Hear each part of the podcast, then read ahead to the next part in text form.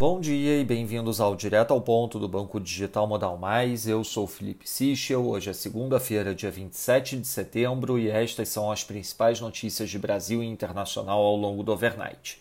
Começando pelo Brasil, o destaque no final de semana foi a continuação do debate sobre o novo Bolsa Família, como financiá-lo e a especulação ontem nos jornais sobre a ala política do governo estudar uma extensão do auxílio emergencial.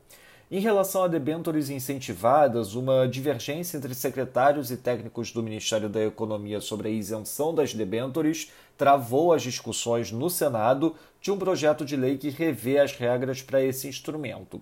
A equipe econômica ainda debate qual o melhor caminho e há dúvidas sobre a manutenção do incentivo tributário hoje existente.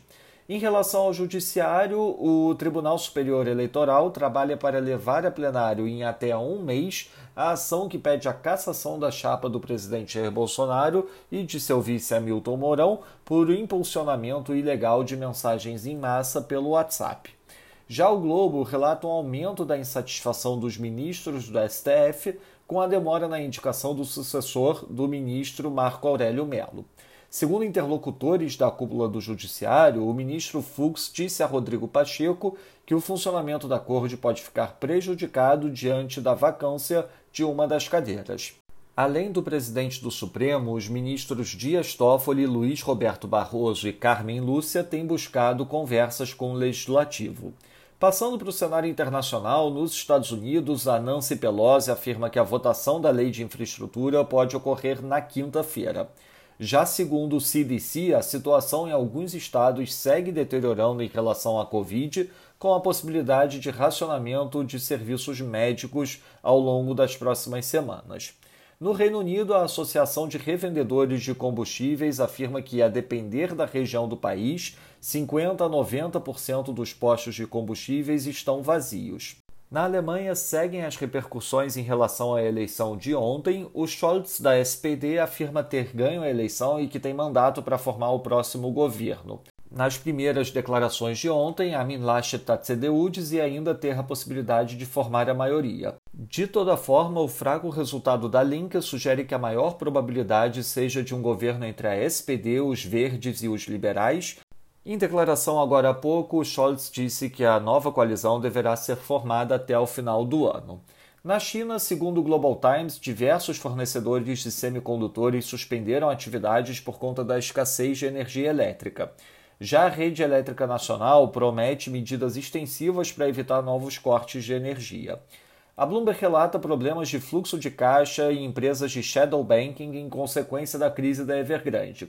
De toda forma, Fitch reitera que a situação pode ser administrada para não virar um risco sistêmico.